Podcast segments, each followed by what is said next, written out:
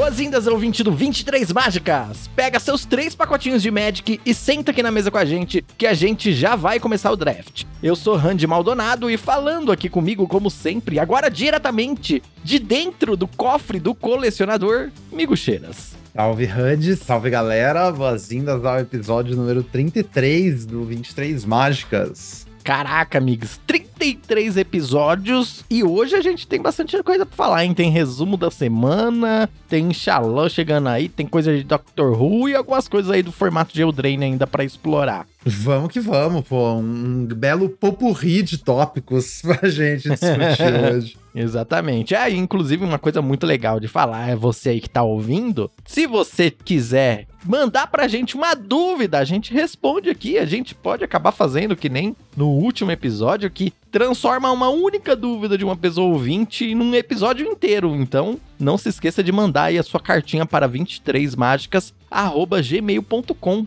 Aí você pode também contar sua história se quiser, mas se você quiser mandar suas dúvidas sobre o formato ou sobre draft limitado em geral, a gente vai ficar bastante feliz de responder aqui. Antes da gente ir pro episódio, Migs, eu queria lembrar que o pessoal também de seguir a gente nas redes sociais no arroba 23mágicas, no Twitter e no Instagram. E agora eu tenho uma novidade também, hein, Migs? Opa, como assim? Agora o 23 Mágicas abriu um Apoia-se! Ai, meu Deus! Opa, manda o link pra nós. Apoia-se barra 23 mágicas ou não? Nossa, infelizmente o Apoia-se não permite o uso de numerais. Nossa, isso acabou comigo.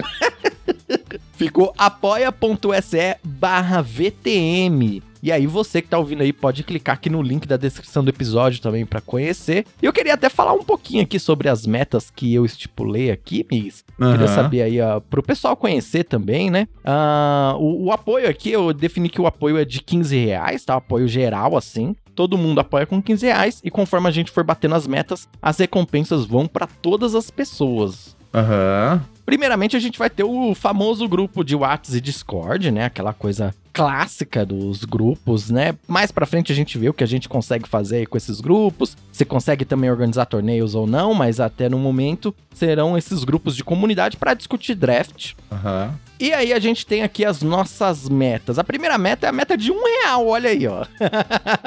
essa tá fácil, hein, galera? Quem, vai, quem que vai bater essa meta? Quero ver. Essa é a meta para doação para a sociedade civil. Olha que legal. Você contribuindo com 23 mágicas, você ajuda também uma organização da sociedade civil, uma OSC, também conhecida antigamente por ONG, né? Uhum. Então a uhum. gente vai sempre selecionar aí uma, uma ONG, uma instituição de caridade e vamos doar 3% do valor arrecadado todos os meses. Sei que é um valor pequeno, mas isso aqui fica dica até para você que tá ouvindo aí. Mesmo valores pequenos, quando você pega assim, ah, 2% do seu salário todo mês, 1%. Se todo mês você doar um pouquinho, faz muita diferença para essas instituições. E aí a ideia, amigos, é a gente não só fazer essa doação, mas também falar um pouquinho das instituições, talvez até conseguir, sei lá, um áudio de uma pessoa representante dessas instituições, para fazer meio que uma propagandinha aqui nos episódios também mais pra frente. Legal, né?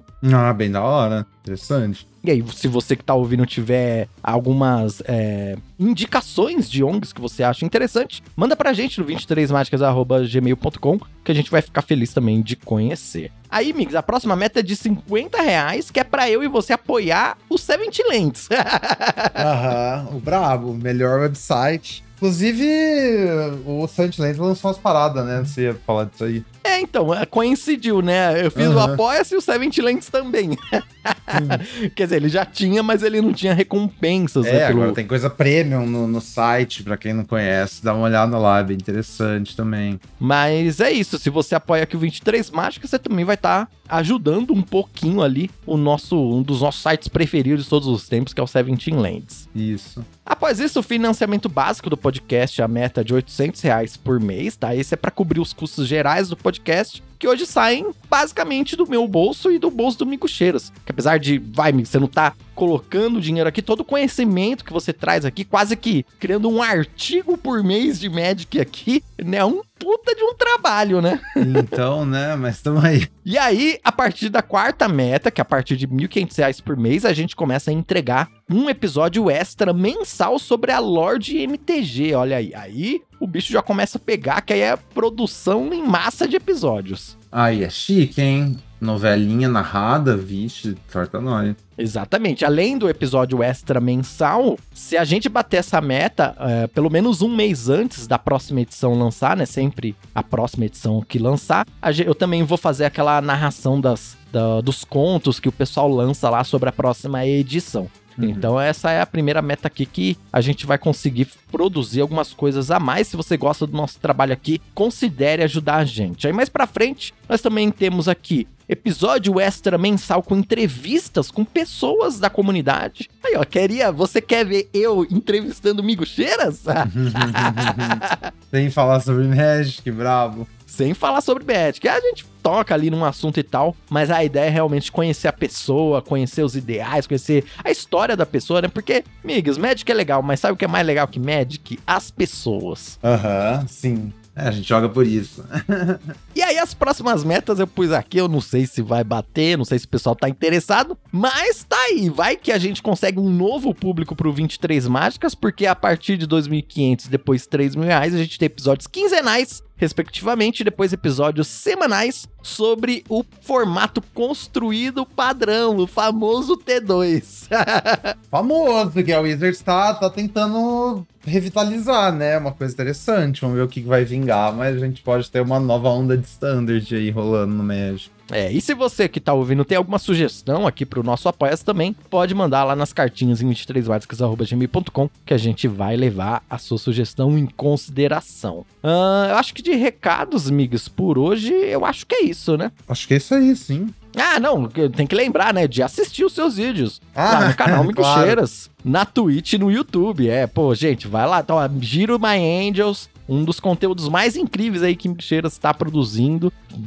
Você esmiuça o formato ali nos pods drafts da comunidade e tal. Uhum. Muito legal. Então vai lá no YouTube e na Twitch assistir os vídeos de Mixeiras. É, na moral, esse último giro aí ficou bem legal porque eu tive que jogar a última semana a Liga My Angels, né? Teve um drop de última hora. Aí eu entrei pra deixar, não deixar a galera sem jogar. E acabei montando um Boros então eu acabei fazendo um review do meu draft explicando como que eu acho que você monta um Boros de forma bem sucedida e tal, que eu acho é uma coisa meio delicada nesse formato. Sei lá, tem, tem algumas coisas importantes para você saber quando você tá jogando de Boros e sem mais delongas, ver o vídeo lá. É só procurar Giro My Angels, Eldraine 3 primeiro review é esse aí, explicando como montar um Boros, o que você tem que fazer exatamente. Ficou bem legal, gostei. Isso aí, eu também coloco alguns vídeos meus no canal Eu Countero no YouTube. Lembrando que o link tanto pro canal de Milksheiras e o meu tá aqui na descrição do nosso podcast. Agora sim, recadinhos dados, vamos abrir um pacotinho de Magic. Hum, o cheiro de cartinha.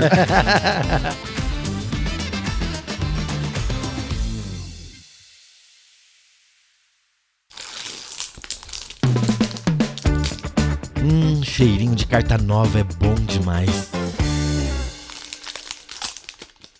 Migs, abrimos um pacotinho de Magic aqui de Terras Selvagens de Eldraine, hein? Tem algumas cartas que eu gostaria de. Eu dei uma olhadinha aqui, ó. Tem algumas cartas que eu acho que vai ser interessante discutir aqui, porque esse pacote tá recheado, hein? Tá. Começando aqui, ó, com Bespoke Battle Garb, é isso? Um e vermelho por um artefato equipamento. A criatura equipada ganha mais dois, mais zero e tem Celebration. No começo do combate do seu turno, se ativar a celebração, você pode equipar essa armadurinha numa criatura que você controla. E tem equipar dois. Eu acho que eu não usei essa carta até hoje, mas eu tava ouvindo o Ethan falando, o Ethan Lord Tupperware, competidor do Pro Tour, inclusive. Fica aí nossos parabéns. Conseguiu fazer a set win no, no, no, Arena Qualifier, né? Nossa, muito da hora. Parabéns pro Ita. Inclusive, eu, tô assi eu assisti o vídeo. Se você que tá ouvindo não viu, vai lá dar uma olhadinha no YouTube do Ita. Eu vou deixar o link aqui também. Que, nossa, os jogos foram muito, muito interessantes. Que massa, eu não vi, eu não consegui ver ainda. Mas é, ele postou a run inteira lá. Eu postei a minha run Qualifier também, consegui fazer o dia 2. Depois, gente, uhum. depois eu conto aí pra galera também. Mas enfim, ele tá falando dessa carta, eu acho que o contexto é especificamente Boros, que é o deck de celebração, e é especificamente quando você tem Gengibrutos. Essa carta sobe Sim. muito, saca? É, tipo... Então ajuda a desligar sua celebração fácil, dá um pouquinho de poder pro seu Boros grindar os jogos. Mas a ideia é quando você tem dois a três Genji Bruto no seu deck, isso aí sobe bastante, porque aí você tem uma ameaça gigantesca, né? Igual botar um herói jovem no Genji Bruto, você botar um Battleguard no Genji Bruto é uma coisa bem próxima. Então, assim, uhum. você não tem que priorizar. O alça dessa carta é maior que oito, sabe? Você sempre vai conseguir pegá-la na roleta, mas eu acho que não é uma carta também pra você desconsiderar completamente, né? Você tem decks que, que conseguem usar ela legal. Próxima carta é o Troublemaker Uff, em color verde, 2-2 com barganha. Quando entra, se for barganhado, você exila um artefato, um encantamento que o oponente controla. Essa é uma cartinha ok. Eu acho que as pessoas usam ela mais main deck do que deveriam quando tem outra coisa, sabe? É, assim, o que me interessa é que me interessa nela é que tá escrito barganha. Então, se eu tiver uns hatching planes, ela liga, sabe? Mas 2 uhum. mana 2, 2 eu tô achando muito medíocre nesse formato. Tipo, não, não quero usar isso aí nos meus decks, na real. A não sei que eu ativamente queira a parte da barganha, a parte do desencantar, eu não tô nem aí, apesar de ser relevante às vezes. Próxima carta é Conceited Witch, 2 e preta, por 1 a 2 3 ameaçar, que tem uma aventura. Uma mana preta cria um papel de malvado na criatura que você controla. Ah, bruxa é ok. Faz um retângulo, corpo ok. É uma carta ok. Também não tô achando nada demais. Eu tô gostando quando você tem o pacotinho de Baronauris no deck, né? A fada 1/3 uhum. que ganha lifelink, aí botar um papel nela, dar um, dar um up. Ou talvez você tenha alguma coisa de encantamento de papel, mas Aquela 1 barra 3 tem vigilância, né? Dá pra. Ela é um pouquinho melhor com as fadas, né? Mas uhum. também é uma carta que no início do formato eu tava gostando muito dessa bruxinha, mas ela caiu. Ela não é ruim de jeito nenhum, comum, bem ok e tal. Uhum. Mas, tipo, eu tava achando que talvez ela poderia ser uma das melhores comuns. E não, ela não é uma das melhores como Ah, só... é. Também acho que não. Até porque tem coisa mais barata, mais eficiente. Por três mana tem um monte de coisa boa no preto, tipo a bruxa que faz comida, ou a remoção que faz comida, uhum. ou sei lá o que. Então é, acho que a, a, curva 3 nesse formato é meio complicado. Parece que 3 é o novo 4. Nossa, verdade. Tem muita carta de 3 mana. Então, tipo, entre um drop 2 qualquer e essa bruxa, geralmente drop 2 é melhor. Falando em drop 2, Aquatic Alchemist, em color azul 1/3. Toda vez que você faz seu primeiro instantâneo feitiço, cada turno ganha mais 2, mais 0, até o final do turno. E aí tem uma aventura, duas azul, você bota um instantâneo feitiço do seu cemitério no topo do Grimório. É, esse já é uma cartinha que eu acho bem legal, bem da hora. Bem legal, acho bem importante pros decks azuis, né? Um drop 2 que bloqueia bem e que ataca bem. E que no final do jogo ainda pode te comprar de novo uma coisa importante, né? Então. Isso, sim. A hora que você tem muito mana, já dá um rebuy. Funciona absurdamente bem com o Johan, né? E aí você uhum. bota a coisa no topo e já pode castar já, ou você pode castar o alquimista do topo no seu turno. Você faz a aventura do topo, bota uma instantânea, faz instantânea turno do seu oponente. Muito bom. Próxima carta é Moment of Valor, 2 e branco, e aí uma instantânea, e você escolhe um. A criatura ganha mais um, mais zero indestrutível até o final do turno, ou você destrói a criatura com poder 4 ou maior. Acho que eu usei, sei lá, uma vez essa carta, também assim, no side, sabe? Porque tava enfrentando um Shonker, sei lá. Sim, sim. Boa carta de side contra decks verdes, mas é, nada demais também. Idealmente você vai ter um Twisted Felt no seu deck, você vai roubar a criatura em vez de destruir ela e você não precisa disso. É, próxima Cut In. 3 vermelha, feitiço, dá 4 a criatura alvo. E você cria uma ficha de papel de herói jovem numa criatura alvo que você controla. Essa aí é braba, mas acho também, talvez, de certa forma, ela é um pouco superestimada, se pá, pela galera. Eu acho que meio que você tem que ter um, um deck bem agressivo para querer cutin, né? Não é exatamente uma. É, você tem que ter coisas na mesa, né? Senão fica, sei lá. É, você tem que estar tá curvando um, dois, três, sabe? Pra você querer o. Que, tipo, 4 mana para dar 4 de dano, velocidade de feitiço, não é uma carta muito boa, saca? O que, sei lá, metade uhum. do valor dessa carta é o, é o papel, né? Então, até quando é, você tem cantinho. papel no seu genji bruto. Isso.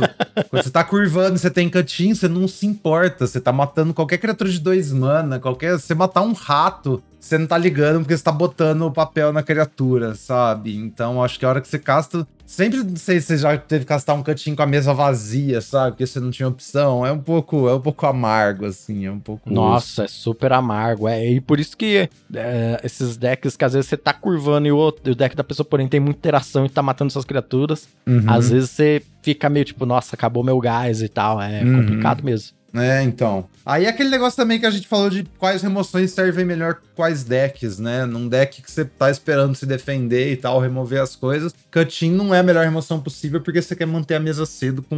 manter a mesa limpa cedo com remoção eficiente, né? Com os Torch, Candy. Uhum. Cutin é muito mais uma remoção meio só pra agro, é tipo uma Light Blades ao contrário, né? Isso, isso mesmo. É, nossa, boa, boa comparação, hein, amigos? Light uhum. Blade ao contrário é o Cutin, pode escrever. É, então é, tipo, difícil você querer botar Light Blade no seu deck agressivo, difícil você querer botar Cutin no seu deck de controle, vai deixar muito a desejar. Próxima carta aqui é de Miniature Witch, 2 e azul por uma 3/2 que tem barganha. E aí, quando entra no campo de batalha, se você negociou, você cria um papel de amaldiçoado a uma criatura que um oponente controla. Uma ótima carta só porque ela tem barganha, né? É, pra mim é a mesma coisa do, do UF lá, do Drasgo.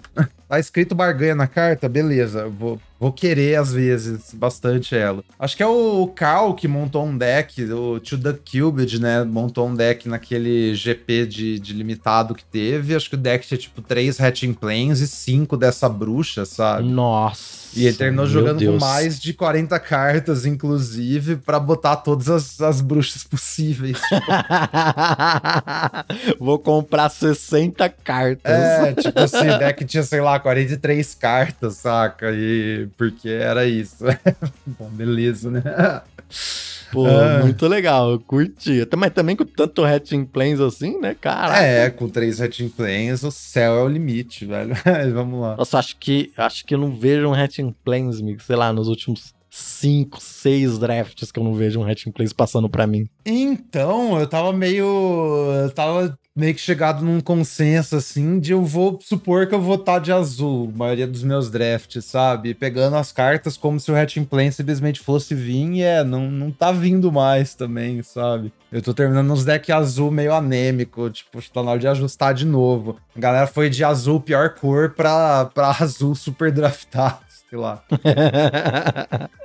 É, a próxima carta é o Toadstool Admirer, verde 1 barra 1, ward 2, paga 3 verde, bota o marcador, mais um, mais um. Falamos sobre ele no último episódio, tem inclusive no último episódio um link bem legal para um artigo lá que você mandou sobre como montar um GRU com essa carta. Então, se você perdeu, você que tá ouvindo, volta lá ouvir, porque tá, tá bem legal. Bora. E a última carta como um Slate of Hand, o nosso reprint aí. Uma mana azul, aí uma, um feitiço que você olha dois cartas do topo do seu grimório, coloca um na sua mão e o outro no fundo do seu grimório. Ah, ar, vento. Vento, assim, pra, sei lá, é, quase nunca você vai usar isso aqui. Bem, mas nós temos comuns interessantes aqui, amigos. Qual que seria o seu pique entre essas comuns, hein? Ah, Cutin, eu acho, né? É, também, é. Que tinha. Tem uma, o upside maior, né? Sim, sim, que eu tinha. Pode acabar num deck agressivo, assim, tipo. Uhum. É, Boros e tal. E o Coutinho é uma das peças mais importantes, assim, para esse tipo de deck, eu acho. É, como a galera fala, isso é praticamente o. O Splinter Twin, né? Caraca. que é o Genji com é basicamente Splinter Twin, então. Vamos então ver as incomuns aqui do Nossa, nosso pacote que coração. já veio embaçado. A primeira incomum é Twisted Felt, duas vermelhas, feitiço, você ganha controle da criatura até o final do turno, desvira, ela ganha ímpeto e você cria um papel de malvado em até uma criatura alvo. Essa carta é muito forte, hein? Mas ela também entra naquela mesma do Cutim de, pô, você quer ter ela em decks agressivos, sim, né? Sim, sim, sim. Essa aí tem até um custo ainda maior, porque o Cutin, beleza, é ruim quando você usa 4 mana, mas faz alguma coisa, né? Twisted Felt uhum. basicamente só vai fazer 3 mana para fazer um papel. É muito ineficiente. Mas quando é 3 mana, faça um papel e cause 8 de dano, aí é outra história, né? Inclusive, aí fica a dúvida. P1, P1, Twisted Felt e Cutin, qual que é mais interessante? Porque, como você disse, Twisted Felt é só para decks mais agressivos, né? Entre essas duas, olha, eu acho que se eu, se eu não tivesse nada no deck, ainda não soubesse que eu tô num deck agressivo, acho que iria no Kutin, porque. Não, com certeza. É meio que comparar uma carta monocolor com uma carta dourada, sabe? Twisted Felt não é exatamente dourada, mas é mais ou menos. É interessante, acho que eu tinha mais seguro, né? E É. Twisted Felt roleta, tipo, tanto, sabe? Você pegar o alça das duas é um bagulho assim, bizarro, velho. Então, eu acho que você tem que pegar o cutin pelo, pela galera, sabe? Eu acho que Twisted Felt, apesar de ser a carta melhor, ainda vai ter mais chance tipo, de voltar. Tem aquela tal, tem um chancezinha de roletar, é, pode escrever. Próximo em comum é o Chancellor of Tales, que é 3 e azul por um 2/3 voar. Toda vez que você conjura uma mágica de aventura, você pode copiar aquela mágica. Acho que eu vi uma vez essa carta sendo boa e nunca mais, sabe? Esse morcego aí.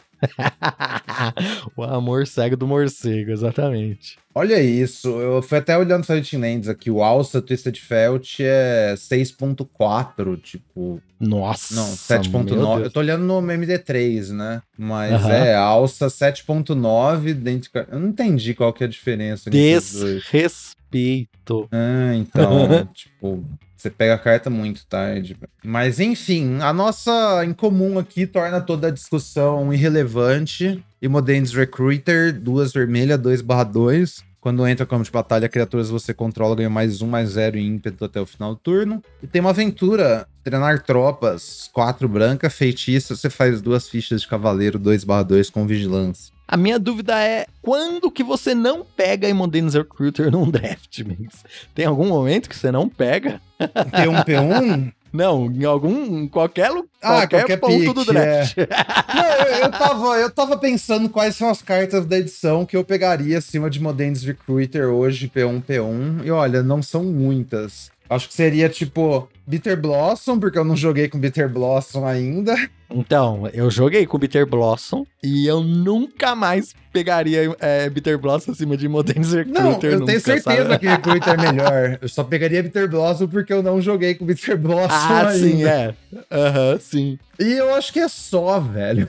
tipo, pode falar o que vocês quiserem. Trigêmeos, escambau, coisa melhor. Talvez a virtude da persistência eu acho que é melhor do que Recruiter. É, a virtude preta. A virtude branca também. É, as duas virtudes eu acho que eu pegaria acima do Recruiter. Trigêmeos, aí eu acho Trigêmeos que eu iria... não. Eu iria de Recruiter, velho, na moral. É, eu iria muito na vibe, assim, tipo, ah, tô afim de jogar de verde, não sei. Sei lá, sabe? Mas Recruiter é melhor. Trigêmeos é verde, verde, verde. Recruiter é basicamente incolor nesse formato. Essa é a diferença. né? Exatamente. E. É, então, o, Recruiter você pega qualquer, que nem tá, qualquer momento do draft, né? Você tá jogando É. preto e branco, você pega Recruiter, tá jogando preto e verde. Aí você pega Recruiter que splasha, tá ligado? Sim, exatamente. E. E que mais? Eu acho que é só. Acho que tem um argumento também do Sargetano e do Rato. Talvez dá pra você debater, mas eu também acho que é Recruiter, sabe? É isso, não sei. É- é- tem umas raras que acho que dá pra discutir. Dá pra você depender, falar do, dependendo do humor, eu pego tal. Esse troll aí é muito bom. Eu tô olhando os números aqui, o troll tá mais alto, mas eu acho que você ainda pega Recruiter, sabe? Uhum, é, vamos lá. A rara do Pega aqui é o Fauns Bane Troll. 2 preto e verde, 4/4, que é o Troll comedor de faunos. Uhum. E aí, quando ele entra no campo de batalha com um papel de monstro nele, você pode pagar um incolor, sacrificar uma aura que esteja é, no troll, e aí ele luta com uma criatura que você não controla. Só que se aquela criatura for morrer, ela não vai pro cemitério, ela é exilada. Por isso que você consegue lidar até com os trigêmeos com esse troll bem facilmente, né? Sim, já ganhei de trigêmeos com esse troll. É, o troll realmente, assim, é uma carta muito show. Eu adoro esse troll. Mas, pô, Imodenes Recruiter... Tá, eu vou falar um outro argumento por que Imodenes Recruiter é melhor. Hum. Porque se você tá jogando de Boros, o draft acaba mais cedo e você faz um novo draft mais rápido. Justo. Jogue rápido, ganhe rápido, perca rápido e jogue mais, sabe? É. Mas é, tipo, sei lá, ela é absurda no Boros, mas em qualquer deck, velho. É. Sim. Eu sei lá, se vocês não internalizaram isso ainda, o fixing nesse formato é muito fácil. Então é muito fácil você splashar Recruiter, tipo, e mesmo fazer o double splash de Recruiter, jogar com Recruiter no Golgari não é, não é fora da realidade. É muito bom. Uhum, É muito bom. exatamente. E qual que é a nossa cartinha de contos encantados? Ah, sabe onde? Duas pretas, uma aura. A criatura encantada ganha menos dois, menos dois. Começo da manutenção da criatura, do controlador da criatura encantada. Aquele jogador perde dois de vida. Essa carta caiu bastante pra mim. É, eu não sei até hoje se essa carta é, tipo, boa ou não, sabe? Eu não consigo. Eu só não pego ela e tudo bem, mano. É que eu parei pra pensar um pouco sobre essa carta quando a edição lançou. Então eu falei, como que essa carta ia ficar legal? Ela ia ficar legal se você colocasse numa criatura que o oponente não conseguisse interagir e tal, tivesse que, sei lá, dar uma remoção na própria criatura, alguma coisa assim. Uhum. E que eu pusesse e travasse a mesa e nunca atacasse, sabe? É, E não é isso que eu quero fazer no formato, eu quero atacar. sim, Tá sim, então.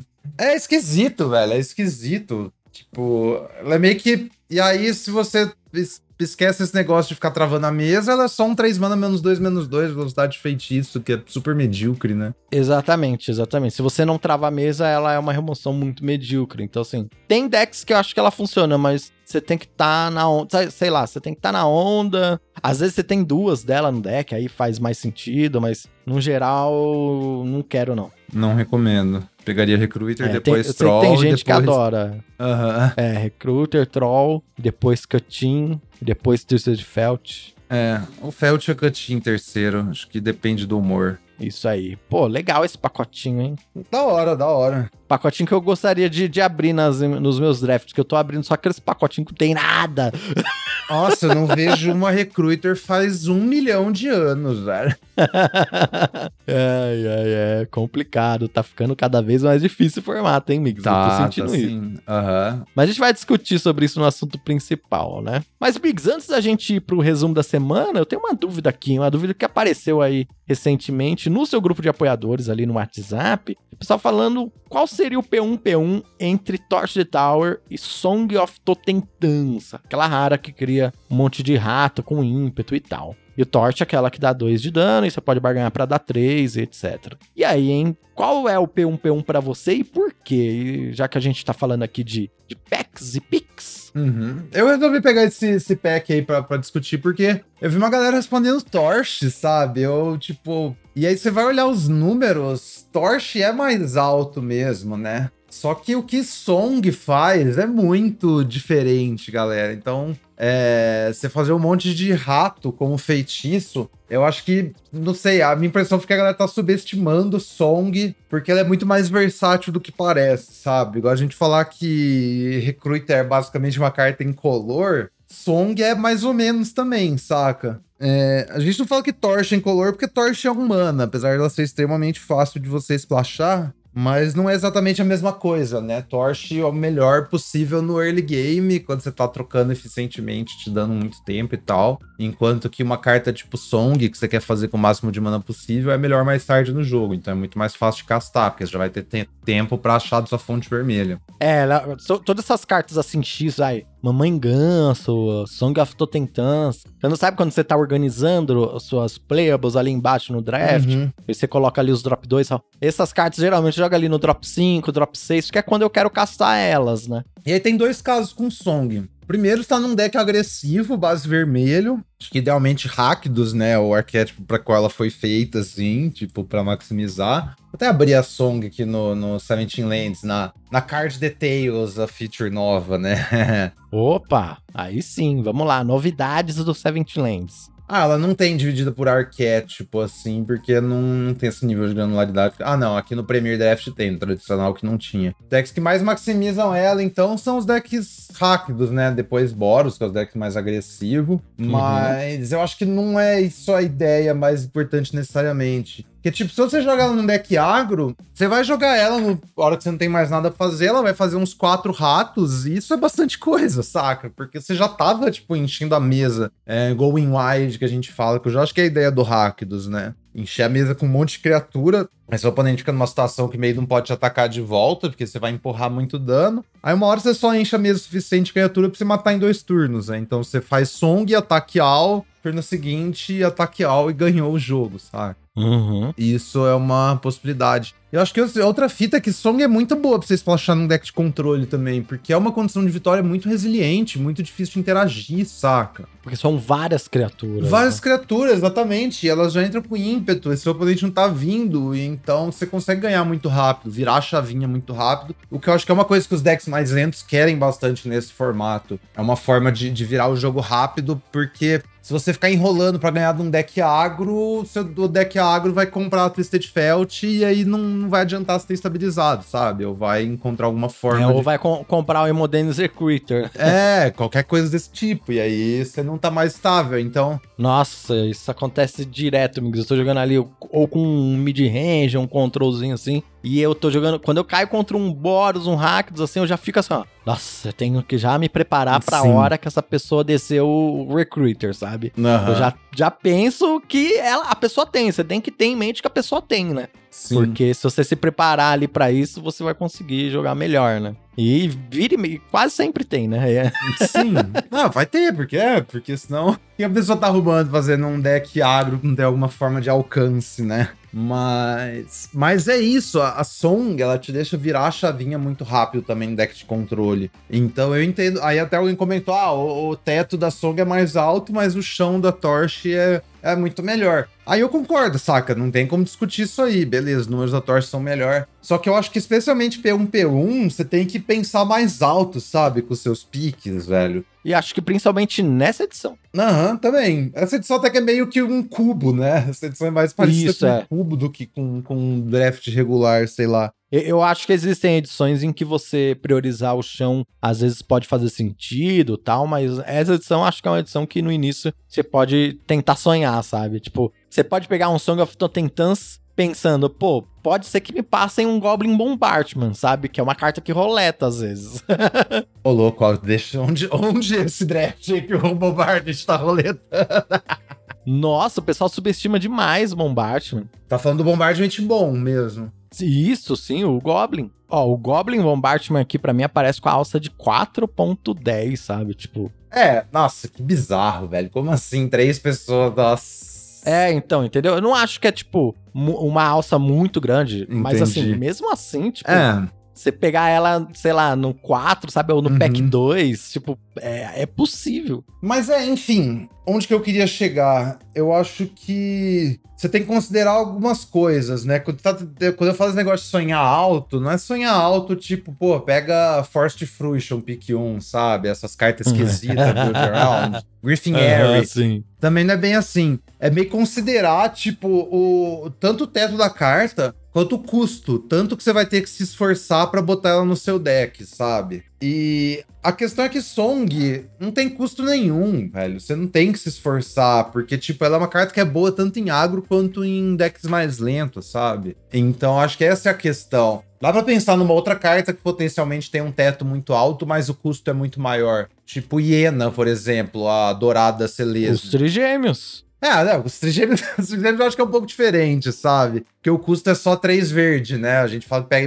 Sim, acima é. trigêmeos. Mas eu tô pensando assim, numa carta tipo Iena, que vai afetar drasticamente o seu, seu draft, sabe? A Iena Sim, é a sim, rara sim. Selesnia, que copia encantamento e tal. Entre Iena e Torch, aí eu acho que é muito mais discutível. Porque a Iena exige muito mais, é uma carta dourada e papapá. Só que quando a gente tá falando de uma carta que tem um setup mínimo igual o Song, eu acho que você pega Song acima de Torch, assim, o tempo inteiro, P1, P1, velho. Eu não acho que é, que é próximo, na real. Mesmo os números falando que Torch é. Torch tem. Torch ganha mais jogos estatisticamente, mas eu acho também. É, às vezes. Não tem como errar jogando com Torch, né? Às vezes com Song tem, sabe? É, eu, eu ia falar exatamente isso. Acho que o problema do Song é, é mais a pessoa que pega e não usa muito bem. Uhum. Não só na gameplay, mas na construção do deck mesmo, na navegação do draft. Eu acho que uma pessoa mais experiente, tipo você, assim, que tem mais essa experiência da construção do deck, consegue enxergar é, é, nesse sentido, sabe? E por isso que algumas pessoas talvez tentem ir pro chão, né? No sentido de ir no mais seguro, exatamente por reconhecer a sua, tipo, pô, eu não, não sei o que, que eu vou fazer direito com o Song, né? E aí, realmente,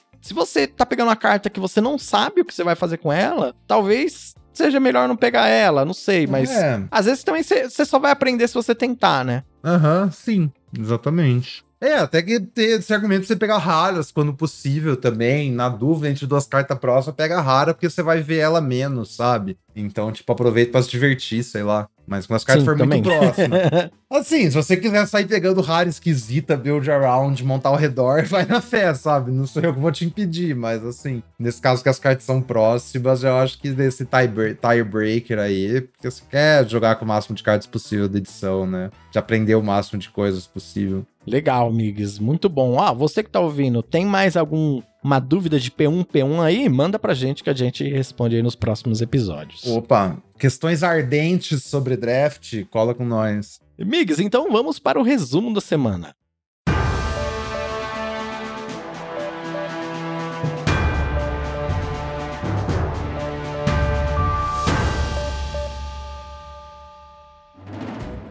Resumo da semana, amigos. Estamos aqui, nós temos aqui ó, algum. Você mandou aqui para mim uma listinha bem interessante. Uh, primeiro, eu queria começar, amigos, com o seu reporte do Qualifier Weekend, Weekend que uhum. é uh, só a RAM ali do Qualifier, né? Quero saber como é que foi, quais decks você montou, porque eu acabei não conseguindo ver. Eu muito ocupado aqui. Eu não vi como foram os seus jogos, só vi você falando ali no grupo e tal. Uhum. Mas queria saber da sua história aí, como foi o seu final de semana. É, fim de semana começou na sexta, eu fui jogar um draft físico na loja, né? Uma coisa que eu não fazia em cinco anos.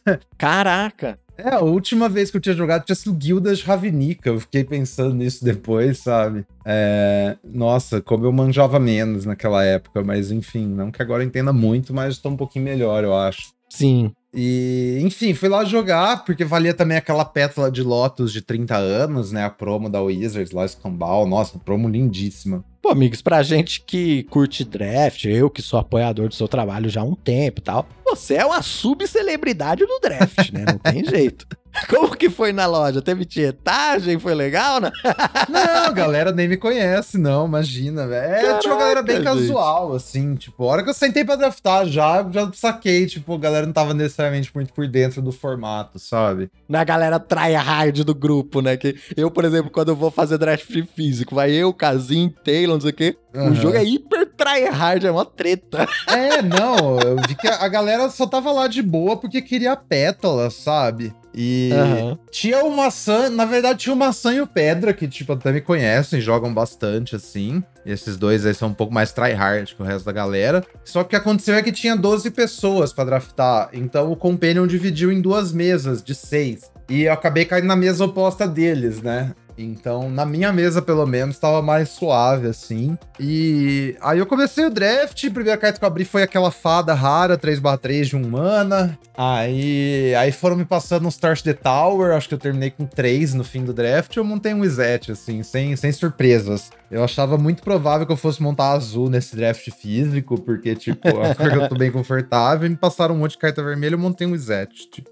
esperado, assim. E aí eu perdi a final desse draft pro hack dos. A pessoa que tava do meu lado esquerdo, passando para mim, montou um hack dos Go Wide. Achei mais de uma cópia do, do Gnawin crescendo lá, né? Foi inclusive a carta que me derrotou. Ele tinha também o Rato Raro e o Escambau, velho, um monte de coisa. Pô, interessante. A pessoa realmente conseguiu montar um deck que o crescendo fez sentido, né? Sim, sim. Crescendo aí. A última partida, o G3 nosso, eu tava 16 de vida. Aí, final do turno, acho que ele fez tipo um ratar numa criatura minha. Aí usou a aventura lá da, da estagiária. Desvirou, fez crescendo e eu morri, saca? Do nada, assim.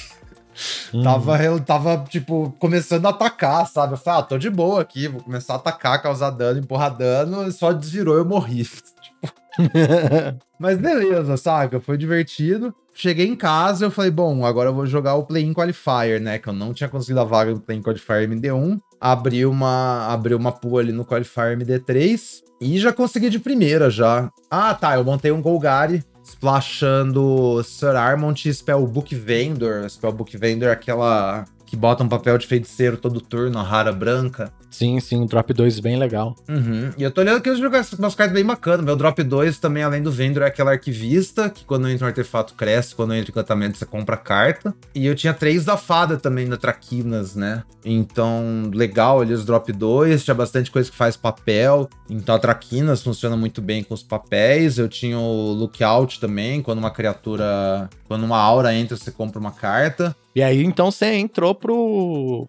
Não é nem o dia 2, é o dia 2? Seria Não, é o dia 1, dois ou né? o dia- Meio que é o o dia play-in um, né? o play-in é como se fosse o É. dia 0, né? O pré-qualifier. Isso. Aí tem o dia 1, aí o dia 1 você tem que fazer sete vitórias, perdeu duas, tá fora. Então só pode perder uma vez, é super dureza. É melhor de três. É melhor de três? Sim, é tudo melhor de É, três. Isso é dureza mesmo. Nossa, né? você ganhar sete melhor de três, velho, é, é um bagulho surreal. Só de você falar, já, já fico cansado. Aí a hora que eu abri minha pool, é, minhas raras eram dois do Sargetano, o Goblin 3-3 ameaçar, que bota dois ratos quando entra por quatro mana, que é uma das melhores Uh. raras da edição, eu abri dois. e minhas outras raras eram três dos terrenos duais raros. A dual Boros, a dual Orzhov e a dual Golgari. Olhei meu fixe, tinha dois Brave the Wilds, tinha uma Utopia, tinha um Prisma, tinha um Fauno, então eu falei, bom, o fixing aqui tá bacana. Eu terminei montando um Gru splashando preto e splashando branco pros terrenos unicamente, sabe? E eu também tava splashando azul, que eu tinha a fada de... A fada de Mir lá, de aventura, né? Uma base gru ali, mas praticamente um 5 color. Isso, um Gru 5 Color. Eu tinha dois Torch the Tower pra jogar cedo, que assim, é, ajudou muito no early game, né? Eu tinha uma dúvida se as últimas players que eu, que eu usava, eu acabei botando dois Frantic Firebolt no deck. Foi, assim, sensacional. Eu tinha uma quantidade razoável de aventuras e de instantâneo e feitiço, nem tanto. Mas esses Brave cedo e o Torch the Tower cedo, meio que o Firebolt tava dando quase sempre no mínimo três, sabe? Então, é quando não dava mais. ok, né? É, dá É, três no no- selado eu já tava achando ok. Isso quando não dava bem mais, sabe? Então a carta funcionou muito bem. Eu perdi acho que a segunda match ou a terceira match, não sei. Mas comecei a jogar e o deck foi flu. Eu perdi a quarta match, na real. Abri 3 a 0 aí perdi uma. E fui jogando, fui jogando, o deck foi fluindo. Os terrenos eu ativei todos, pelo menos uma vez, foi legal. Porque assim, então a única fonte de mana branca no deck, ou era Prisma, ou era Sprawl pra branco, ou era outra dual, sabe? Então tinha a dual Boros Sim. e a dual Resolve. Elas ativavam uma outra, mas assim, não tinha muita fonte branca. Só que acho que logo na segunda partida, ou na primeira, eu percebi que Brave the Wilds funcionava muito bem com essas duais também. Qual que é a fita? Se você ativa a criatura com a dual com o Brave, ela mantém o trigger de ataque dela. Nossa, agora que eu me liguei. Você falando, eu me liguei. Quando você Então. tava falando, eu falei, nossa, agora que eu me liguei, velho. É verdade. Com dois Brave e barganha, eu tava, tipo, ativando esses terrenos assim muito fácil, saca? E aí o bicho vira um 3-3 quando ataca drena 2, um 3-3 quando ataca bota marcador. Então, assim, eu tava ligando o Brave agressivamente. Nossa, bem legal essa interação, hein? Eu nunca vi ela acontecendo no jogo, que da hora. Nossa, é, aconteceu vários. Três dual e dois Brave, eu fiz bastante, bastante dual animado. E, e aí eu fui jogando e fui ganhando. A última partida eu caí contra um profissional, né? O Johnny Gutman, do, do time Handshake, lá, o mesmo time do Nathan, do Samuel Nilson e tal. Eu falei, ô louco, velho, que pesado. Consegui ganhar. Vou me abster de comentar esse nome horroroso. Aí perdi o. Perdi o primeiro jogo, mas consegui virar. E é isso aí. Eu, nossa, eu não tava acreditando que eu consegui fazer 7x1 nesse qualifier, sabe? Que é surreal. é Enfrentando um profissional na última, né? Que incrível. Não, foi bem na hora, foi bem na hora. Só esse 4071 aí eu meio que troquei 20 pontos play-in por 26 mil gemas, saca? Nossa, que delícia aí, pessoal. Por isso que vale a pena estudar limitado e jo- jogar MD3 pra juntar os MD3. pontos play-in. Aham. e aí sim. você ganha, às vezes. É, eu mesmo, eu tava meio sem gema. Fui jogar o último play-in aí que teve um tempo atrás. Também ganhei, acho que 6 mil gemas, um barato, ou 5 mil gemas, sei lá. Uhum. Tipo, eu tava sem nenhuma gema e do nada tô com gema de novo pra jogar, sabe? É, Tipo, então. nossa, bom, bom demais MD3. É, eu recomendo específico no play-in jogar MD3, viu? Porque na semana passada que foi MD1 eu tentei tipo umas 5 vezes, velho, mas é impossível. Porque não é 7, 7 vitórias, 3 derrotas igual normal, né? No play-in você tem que fazer 6 vitórias, mas só pode perder uma. Você perdeu duas, você tá fora. Então, assim, é muito difícil. Você. A variância da MD1 te pega muito, sabe? Mas o, o play-in MD3 é um valor bem bom, viu? Portanto, o seu EV ali, trocar ponto play-in por, por gema, vale bastante a pena. Vale bastante a pena, é. E é isso, aí no segundo dia, nossa, aí eu abri uma pool da velho.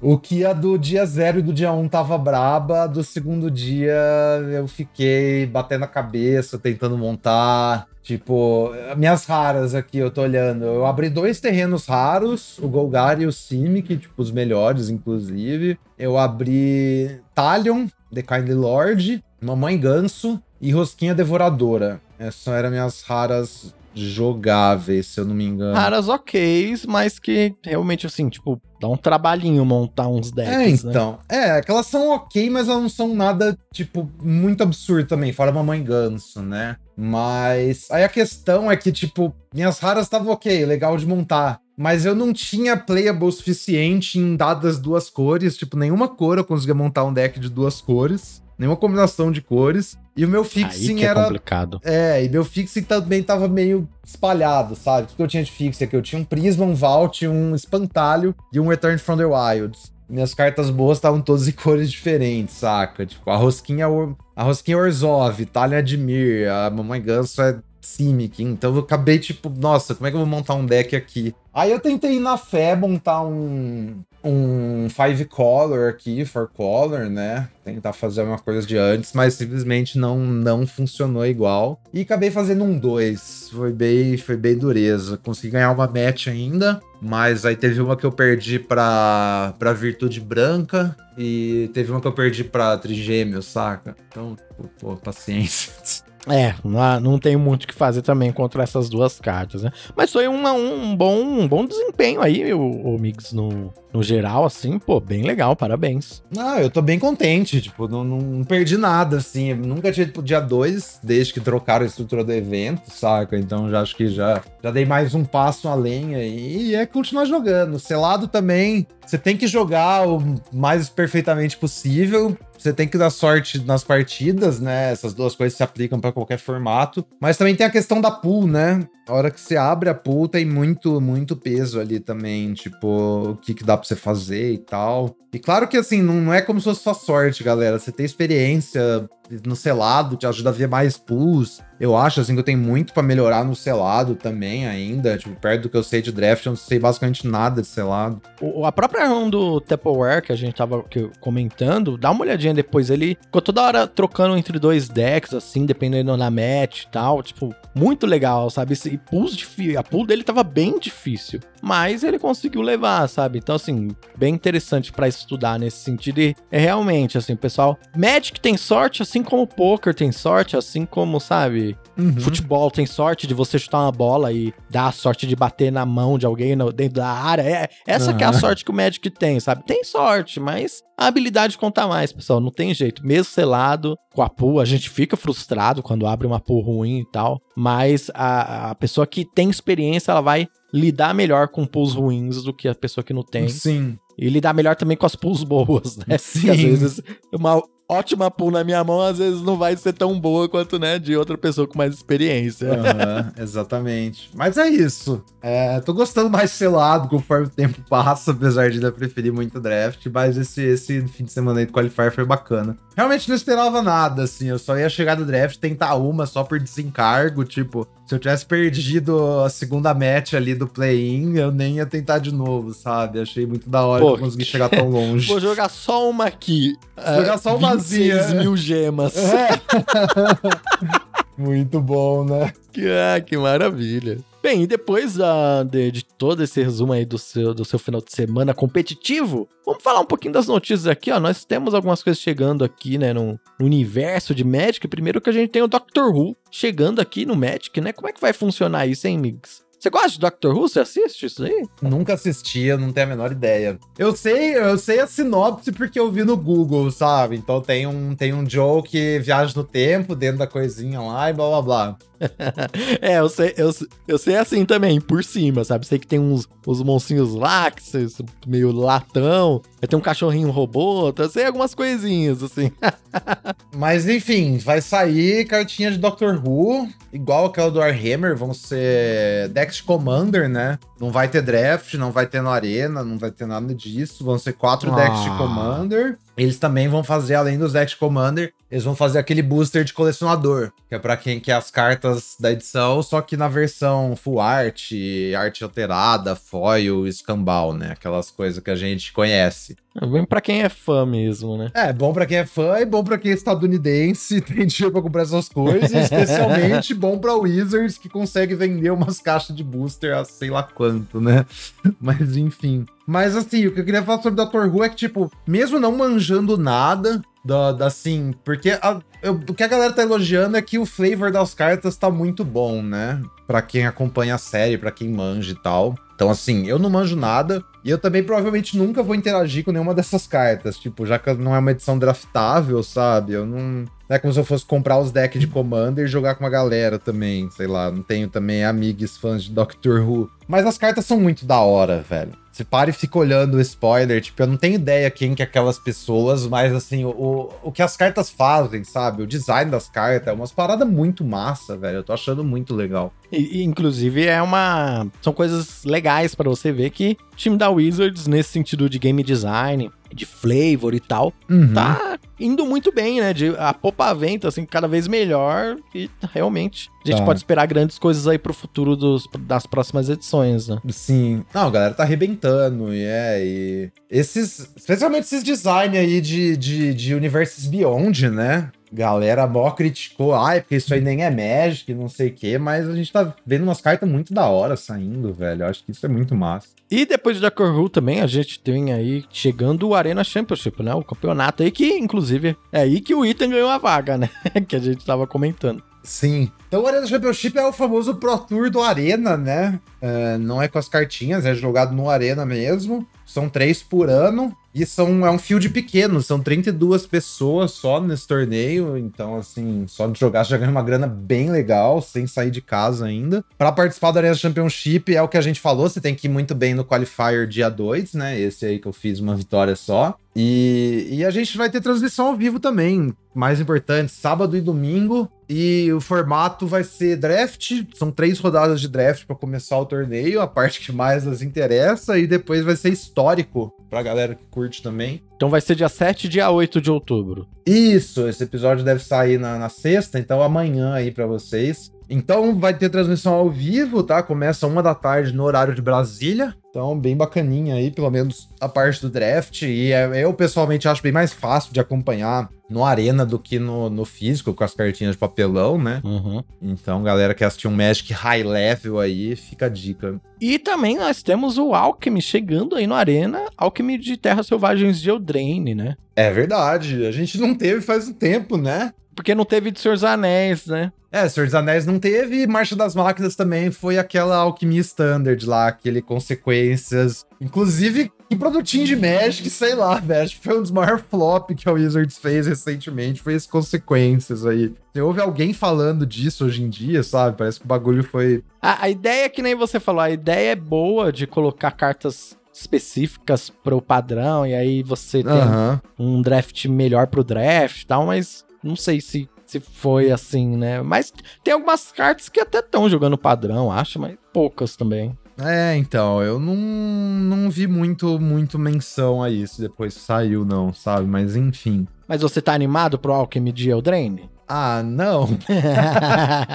eu juro que se esses draft alquimia tivesse opção MD3, eu até jogaria, velho. Mas, mas putz, jogar MD1 eu, me dói muito. Eu fui, fui cada vez chegando mais, mais longe, assim. Eu não acho que eu vá. Eu sempre jogo uma, duas, só pra me divertir, assim, um pouquinho e já uhum. era, sabe? Já. Tá bom. É, então. Pra quem não sabe, o, quando tem esses patches de alquimia, eles lançam uma fila de draft paralela, tá, gente? Vai começar na semana que vem. É, a edição sai no dia 10, na terça-feira. Então é torno ali de 30, 30 e poucas cartas que são válidas em alquimia histórico. E a gente vai ter o draft de Eldraine que a gente conhece, melhor de um. Só que uma carta de cada booster é trocada por uma dessas cartas de, de alquimia. Não muda muito o formato, né? Mas pra você ver essas cartas em ação é legal, porque às vezes tem umas mó quebradona, mó legal de jogar. E nós temos também um flashback chegando aí, que é o flashback de Shadows over Innistrad. É isso? Peraí, eu tô confundindo. Isso mesmo. É isso mesmo. Não, não tá não. É, então é Halloween, né? Acho que essa é a ideia, como é outubro, mês das Ah, bruxas. Entendi. Galera, sempre no mall tem flashback de Nistrad em outubro, sabe? Acho que é uma coisa. É bem possível que fique recorrente no Arena aí também por um tempo. Todo outubro eles vão trazer Nistrad de volta. Mas podiam trazer Midnight Hunt, né? É, eu também preferiria, mas enfim, é. Mas. Que ele, eles já falaram qual que é bônus cheat, inclusive, aquela de flashback, que foi a mesma do Open, tá? Não sei se vocês lembram disso. Cada semana o formato de Shadows era um pouquinho diferente. E essa agora do flashback vai ser a de flashback mesmo, que é a que teve no Arena Open, que é a que tem. Nossa, tinha aquele bounce quebradíssimo lá, azul, o Travel Prep. Ah, esse formato é horroroso. Nossa, sim. Uhum. Esse formatinho. Pra quem gostou, fica a dica aí. Se eu não me engano, vai começar logo depois do, do Alquimia, né? Do Alquimia Eldraine. E vai ficar duas semanas. Deixa eu só confirmar isso pra vocês. É isso aí, do dia 17 ao dia 31 de outubro. Shadows over Nistrad no Areninha. E vai ter selado também. Não entendi exatamente porquê, mas vai ter tanto draft quanto selado. É, legal. Acho que então, de resumo da semana é isso, amigos. Não temos mais muito o que falar. Vamos pro assunto principal da semana aqui. A gente vai fazer aqui um recap do formato um pouquinho, falar um pouco das cartas interessantes para cada arquétipo, etc.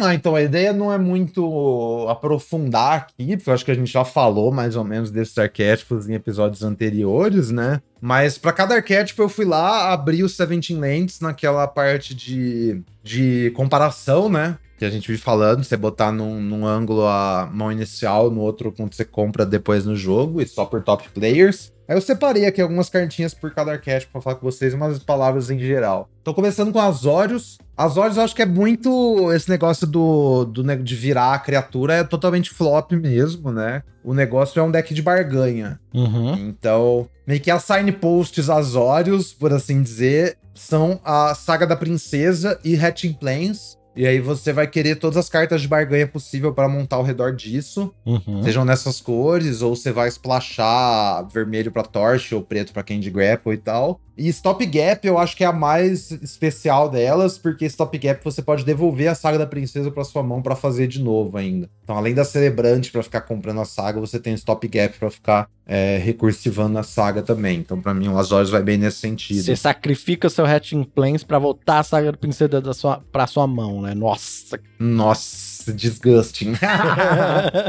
E aí é isso, é um deck de controle, de acumular valor, né, enterrar seu oponente no card advantage que você faz fazendo essa recursão. Aí o Orzhov eu acho que é um deck que vai nesse sentido também, mas talvez ao invés de fazer um jogo grande, é mais pra ideia de um jogo pequeno, sabe? Com mais atrito e tal. É, no azul você tem Hatching Plan, você comprar um monte de carta, fazer mais recurso. Quando você tá de Orzhov, eu acho que a ideia é mais destruir os recursos do seu oponente e grindar o jogo, sabe? Mais o, o jogo pequeno. Eu acho que a, a sinergia-chave desse deck são a, os dois encantamentos que fazem coisas quando entra, né? Tanto a Hopeful Vision quanto o Hopeless Nightmare. Especialmente o Hopeless Nightmare com a Celebrante, a que devolve permanente pra sua mão. Pô, que legal. Então, devolve Hopeless Nightmare, já tira outra carta já. E aí depois eu faço Eretz Whisper, tiro suas duas últimas cartas. E aí eu tenho recursão pra Neva, sabe? Aí eu fico pegando minhas coisas de volta. E a Uhum. Neva traz uma parada de volta. Eu fico fazendo loop. Aí você pode ter aquele fazer uma coisa assim. Ronan lá também pra dar, dar um draw 2 e tal.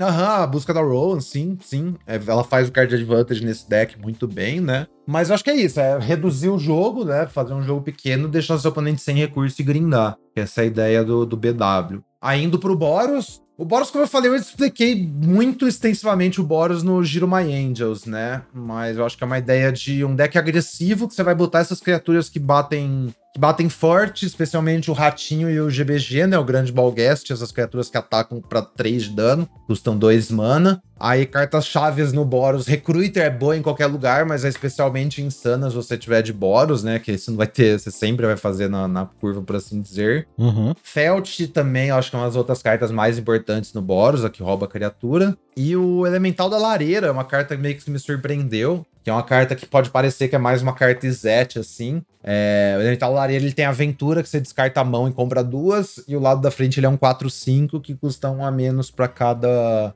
instantânea, feitiço ou aventura no seu cemitério, né? Ah, mas é, faz sentido mesmo. Mesmo que você não tenha tantos instantâneos e tal, só de você Uhum. despejar sua mão com Boros e, e pagar dois pra comprar duas cartas, né? E na verdade são três cartas, porque você também está comprando um 4-5, sabe? que você vai Isso, fazer é. com desconto. Exatamente. Essa carta é tipo um Hatching Plains vermelho, sei lá, é muito insana, velho. Então, provavelmente subir Heart Elemento em todos os decks vermelhos, mas especialmente no Boros, eu acho que você vai esvaziar sua mão rápido e o Boros, como eu falei lá no, no, no giro, você precisa ter um, um certo gás a mais, sabe? Você precisa ter uma forma para ficar um pouco mais longo o jogo, pra você sobreviver. Você precisa ter um Chan. Um Chan, exatamente. Às vezes o Chan pode ser aquela Witch's Mark, né? Que é o feiticinho que você descarta uma e compra duas e bota Sim. um marcador de malvado. Mas Heart Elemental é um Witch's Mark plus plus pro seu deck, sabe? Basicamente isso. Sim. Então, uma carta muito boa quando você compra ela no meio do jogo. Aí, o, o Selesnya. Selesnya tem bastante coisa, assim. A carta que mais se destaca no Selesnya eu acho que é a Hiena, que ela é um deck em si só, sabe? A rara dourada. Mas vou recomendar aqui um, um episódio do Sun Black, do podcast. O último episódio falou sobre Encantress, o que ele chamou de Encantress. Então, Encantress é um arquétipo antigo do Magic, que é o negócio de você ficar fazendo. É um deck no histórico, inclusive, que você fica fazendo encantamento e comprando cartas, sabe? Isso aí é uma coisa que sempre, meio que sempre existiu no Magic. E a gente tem três cartas de Encantress nessa edição, né? Que são o Arquivista raro lá, o Elfo. Quando entra em encantamento, você compra uma carta. Você tem essa Tanglespan Lookout, que quando entra uma aura, você compra uma carta. E você tem a Season of Growth, que é aquela toda vez que você dá alvo numa criatura sua, você compra uma carta. Sim, sim.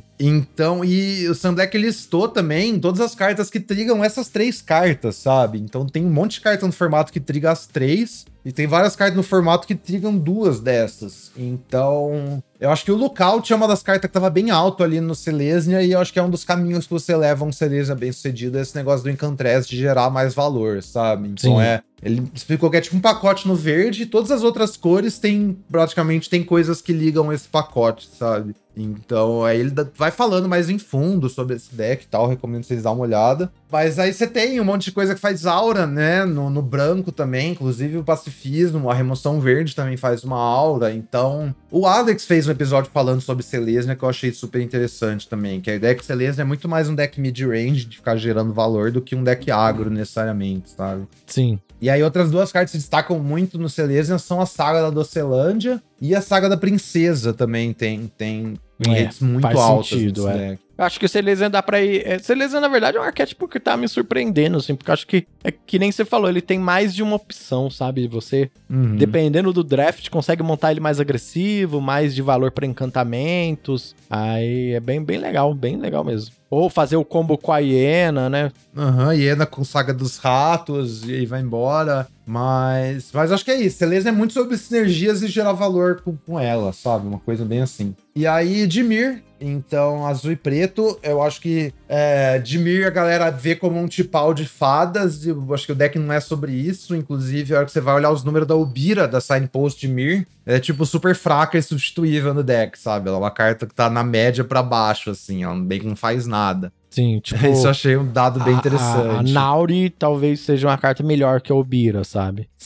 E sim, sim, as duas cartas que eu destaquei aqui de criaturas são a Baronauri, que é a Traquinas, então a 1/3 voar que ganha lifelink, você pode pumpar ela. Uhum. E a incomum azul, a Picklock Prankster. Sim, a que é um tem barra três. 1/3 vigilância, voar, que tem uma aventura. Essas são as melhores criaturas do arquétipo, muito mais do que a dourada do arquétipo, esses aí são os motivos. Interessante. Isso, grande- é, isso é bem enganador, né? É bem fácil de você acabar se enganando, né? Nesse sentido. Sim, a ideia é essa, não sai pegando qualquer fada pra botar no seu deck porque você tem uma Obira, sabe? Assim, você pode pegar a Obira e botar ela no, seu deck e usar ela, mas a melhor coisa que a Obira faz é ligar a sua Baronauri, basicamente. Sim. E ligar também o seu Fairy Fencing, que eu acho que é outra carta muito importante, que é o grande Ah, payoff por você jogar de, de Mir. Uhum. Que meio que assim, o, o anula de fada, ok, você pode usar, ele é razoável. Aquele descarte de fada é horroroso, não recomendo. Agora, essa remoção de fada é insana, velho, insana. Aqui dá, por um mana, dá menos 3, menos 3 e pode escalar pra cima ainda se você controla uma fada. Essa carta é absurda.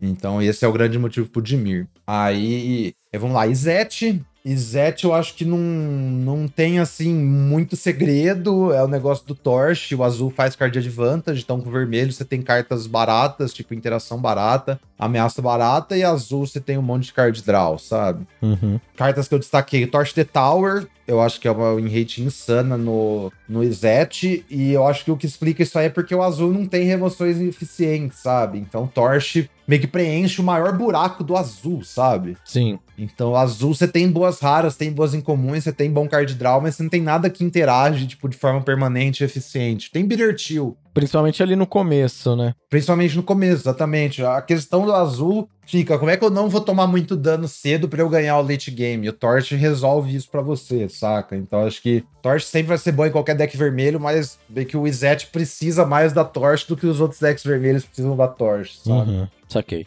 E aí, outras cartas de destaque, eu acho são o Frantic Firebolt, que parece que é uma carta azul, parece uma carta Izete a princípio, né? Mas eu acho que também, tipo. é, o Alex fez um artigo muito legal contando umas top 5 cartas estimadas, contando do, do- do torneio lá. Inclusive, meio que esse artigo é tudo coisa que ele já tinha falado no podcast com a Jason, sabe? Sim, sim. Mas enfim.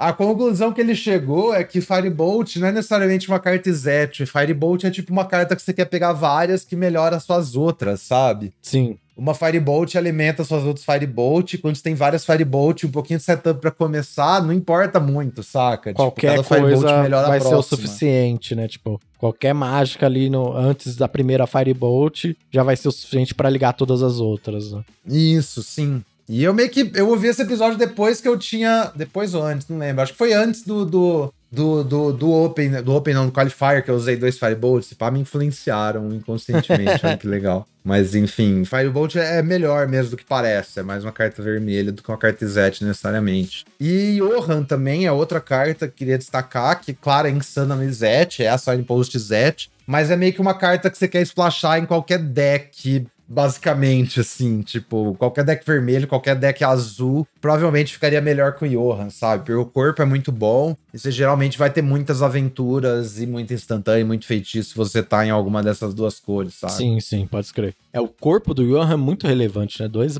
5 por 4 mana ali. Dá uma defesa. Putz, é uma defesa muito boa. Para tudo, não toma catinha, é bem legal. O Simic eu acho que não tem muito segredo, assim. Eu comecei super alto no Simic, acho que foi dando uma baixada, a hora que os outros decks mais agressivos foram ficando mais claros, assim. Mas pra mim o Simic é aquele negócio de fazer, fazer mana pra você comprar mais carta, pra você fazer mais mana, pra fazer mais carta, sabe? Sim. Tipo, quem assistiu o draft do Rei de Duke no Mundial, sabe, no dia 2, eu acho que ele foi bem nesse sentido, assim. Então você quer rampar cedo, as cartas mais destaque ali, Opening Hand Win Rate, são a Utopia Sprawl e o Fauno. Então, rampar o mais barato possível, cedo possível. E Into the Fake Court, o 5 mana Draw 3, é uma carta que ganha muito no Simic. Então, acho que é bem isso, assim. Você vai querer seus Fake Court, seus Quick Stud, e comprar carta e ir fazendo coisa na mesa, saca? Uhum. Tem muito segredo. Aí, o Rakdos. Rakdos, a melhor carta do arquétipo é a bruxa, né? A bruxa de 5 mana, que faz um rato e bota papel de malvado em todos os ratos. Inclusive, eu acho que ela é uma carta que a galera. Eu já vi gente falando, ah, ela é boa por si só. Eu acho que na real não é, sabe? Na prática. É, tipo... eu, é, eu ia falar disso. Tipo, tem vários decks que a bruxa não faz nada. Sim. a que- Se ela só entra e tá fazendo um rato 2-2, ela não fez nada, sabe? É muito pra baixo, porque esse rato não bloqueia. Então, tipo, eu acho que você tem que já ter dois ratos em jogo na hora que você faz ela, pra você já botar mais stats, sabe? Sim. Ou mais, inclusive. Então, mas a bruxa no Rakdos é uma carta absurda. O Rakdos é basicamente um deck de Go Wide, sabe? Sim. Então, enquanto o Boros quer fazer umas criaturas que batem forte, o Rakdos você quer encher a mesa, deixar a vida de seu oponente difícil. E aí eu vou admitir que o, o Gnawing crescendo lá é uma carta bem razoável no Rakdos. Sim. É, aí quando você tem aquele cuidado de não botar muita carta que é inútil na sua mão inicial no seu deck, sabe? Tem algumas cartas que são boas se comprar no meio do jogo no deck. E aí joga, monta ao redor do crescendo também, pega um monte de carta barata, enche a mesa cedo, e aí você joga os crescendo e aí ele ganha muito bem. É, A bruxa eu vi uma interação bem interessante com ela, com aquele blinkzinho que vem da fadinha azul, sabe? Ah, dos gêmeos giratórios? É, vi um. A pessoa tava Uhum. jogando de Orzhov, meio que splashando azul ali, e tava conseguindo fazer ratos bastante rato, assim. E essa interação Uhum. do Blink da bruxa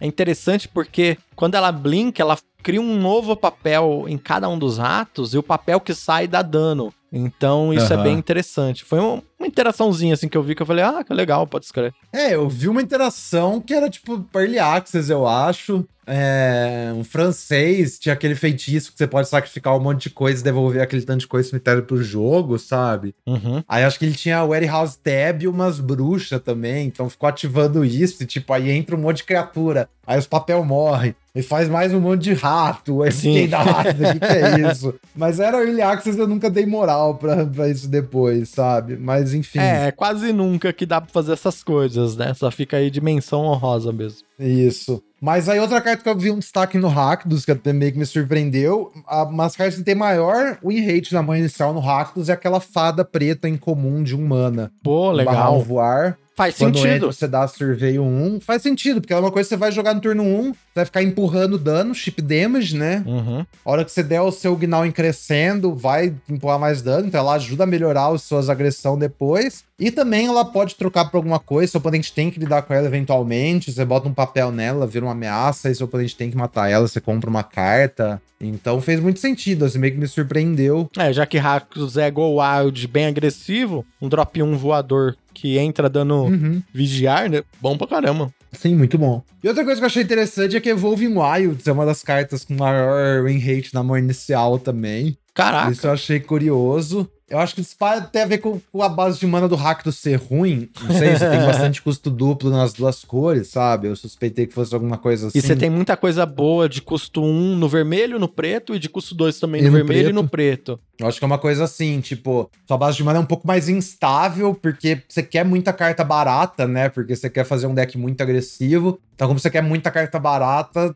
é, você fica com essa estabilidade no mana. Então, você tem uma Evolving Wilds pra pegar a cor que você tá faltando, melhora muito a chance de vencer o jogo. Sim, sim. Isso eu achei super curioso. Aí no Golgari, a hora que a gente vai olhar as melhores cartas, é uma lista de incomuns. Isso aí eu achei curioso, que é tipo Greta, Caçador de Genji Bruto, a Saga da Docelândia, a Saga da Bruxa, Utopia Sprawl, Biscoito Durão, o Haifei, né, que é o Sijurai no versão fada, e o Up the Beanstalk, no Subir o Pé de Feijão. É tipo Hum. um monte de carta em comum, Power. O que eu concluí é que, tipo, Golgari não tem tanto sinergia quanto é só sobre cartas boas, sabe? A impressão que eu fiquei. Será que é um, um- o, o- tipo, tá, quando tá aberto é bem forte, mas se não você tem que tomar cuidado, é tipo isso? É uma coisa assim, é uma coisa. Eu cheguei a montar uns Golgari anêmico nesse formato, eu acho que tem uma coisa a ver com isso, sabe? Se o Golgari for tipo uma pilha de carta comum, eu acho que ele provavelmente vai deixar a desejar um pouco, talvez. Sim, entendi. Você precisa realmente ter os payoffs, né? Você precisa ter uns payoff melhor, é, porque, tipo, parece muito sinérgico, mas qual que é a sinergia exatamente? É tipo comer food no late game, sabe? É o seu payoff por estar jogando de Golgari. Então você tem que ter as cartas boas pra te ajudarem a ganhar, não é sobre só não morrer, né? Uhum. Acho que é uma coisa assim. E aí, o Gru é o que eu não consegui concluir nada, porque eu acho que a fita do Gru nesse formato é que tem inúmeros caminhos diferentes que dá pra você montar, sabe? Sim. Então, acho que tem um Gru mais agro, assim, tem um Gru mais mid-range. É, tem uma ideia de você splashar. Duas das cartas com maiores win rate no Gru são o Caçador de Giga Brutus e o Recrutador de Modani. Que são cartas meio Gru, sabe? Meio splash. O Gru é meio. Você faz o splash ali sempre, né? É, eu acho que no verde em geral vai ser muito fácil você fazer o splash sempre. O que eu achei no, é que quando você vai fazer esses decks mais splashando no Gru, em especial, você ganha uma ferramenta muito eficiente que é o Torch pra ter uma interação barata, sabe? Você não vai ter um Torch the Tower se você tiver de, de Simic ou de Selesny, por exemplo. Você não tem uma coisa tão eficaz pra você matar coisa cedo. Até que eu gosto do Gru, que eu, eu entendo que você falando dessa coisa do de ser meio, meio mid, meio agro, mas eu acho que às vezes na MD3 é bom você ter um deck que consegue ser flexível. Consegue Se você adaptar. tem Aham. algumas ferramentas ali na- no side, é melhor ainda, né? Porque você consegue Uhum. dar até essa adaptada, né? Sim, sim, com certeza faz sentido, velho. Eu acho que vai nisso, tem muita gente diferente de você montar Gru. É, o Sam Black, inclusive, ele tava falando desse- dessa ideia de Encantress aí, que ele acha que o melhor deck de Encantress possível é um Gru, na verdade, Uhum. não é nem Selesna, é você fazer um Gru com uma curva muito baixa. E eu acho que ele chegou na mesma conclusão do, do Jake, que a gente falou semana passada, do Gru Mega Agro, sabe? Sim. incidentalmente as cartas são as mesmas. Então, tipo, você tem Season of Growth e tem Ghost Pain Lookout. O que você vai querer são as criaturas com aventura que dá alvo em criatura, pra você comprar mais carta. E a ideia do Sam Black é que, especialmente quando você tá comprando essa pilha de carta com Season of Growth, com Tangle's Pain, com Arquivista, se suas cartas forem baratas, o que é o caso do Gru, você tem uma vantagem, né? Quanto mais, quanto mais seu deck quer comprar muitas cartas, mais você quer que essas cartas sejam baratas, que é Sim. aquele gargalo do mana que a gente falou semana passada, né? Uhum. É, e o Gru realmente faz muito sentido, que você tem bastante aventura, meio trick de combate ali no Gru. né? Você tem aquele anãozinho, você tem a maldição da, da raposa, você tem um monte de coisa legal. Sim, você tem todas essas coisas. Você tem as, as tricks que botam papel também, o Royal Treatment e o coisa do monstro. Aí enche Genji Bruto e Admire o seu deck e vai embora, vai embora. Então acho que tem várias formas de montar Gru, não tem uma correta assim. Mas isso aí que você falou de se adaptar ao seu deck é bem interessante. É uma coisa bem interessante pro deck. Bem legal, Migs. Nossa, perfeito aí, ó. Você que tava precisando clarear as ideias, ter um recap ali de todos os arquétipos, lembrar ali o que que eu tô, o que que eu deixei de fazer que eu tava fazendo e não tá dando mais certo, etc. Tá aí ó, um resumão pra você de Miguxeiras com tudo, todos os arquétipos. Todos os arquétipos. Então zeramos o formato. Partiu. Cadê Xalã? Sorte a nós. É verdade, cadê Xalã? Praticamente zeramos o formato aqui, né? Eu acho que é, é legal ainda, tá muito legal de jogar, mas não tem muito pra onde ir, para onde evoluir o formato agora, né? Eu acho que a gente já tá esperando os primeiros spoilers, né, amigos? É, a gente ainda tem um Open, né? Pra jogar esse mês. Vai ter Sim. um Open extra de, de Eldraine, pra quem não tá sabendo, no, no último final de semana, acho que 29, 30, alguma coisa assim. Mas é, a ideia acho que agora é melhorar a gameplay, galera. Pega, pega esses decks aí que eu falei, vê quais você não montou, tenta entrar nos decks. Eu vi uma, eu vi uma citação muito boa esses dias, que você, você ficar good, at- você ficar bom no draft, é você aprender a montar os decks mais fáceis, né? Os melhores decks. Você ficar realmente great, né? Você ficar ótimo no Magic é você montar os piores decks e ganhar com eles. Uhum. Então, eu não acho que tem necessariamente pior deck nesse formato. É um formato assim muito aberto, muito profundo. Dá pra você fazer basicamente o que você quiser, enquanto você tiver consciência assim do, do que, que você tá fazendo. Eu acho que tudo é viável. E é isso aí, vamos praticar aí os decks, melhorar a gameplay e trazer umas doletas no fim do mês, que é o que ainda resta em Eldraine. É isso mesmo. Você que tá ouvindo aí, mais uma vez, tem alguma dúvida, tem uma sugestão de pauta, manda pra gente em 23mágicas@gmail.com. E, Migs, obrigado aí por mais esse dia de 23 mágicas, hein? Valeu, Randy. Valeu, galera que ouviu. E a gente se encontra na próxima semana com o próximo episódio do 23 Mágicas. Até mais, pessoal.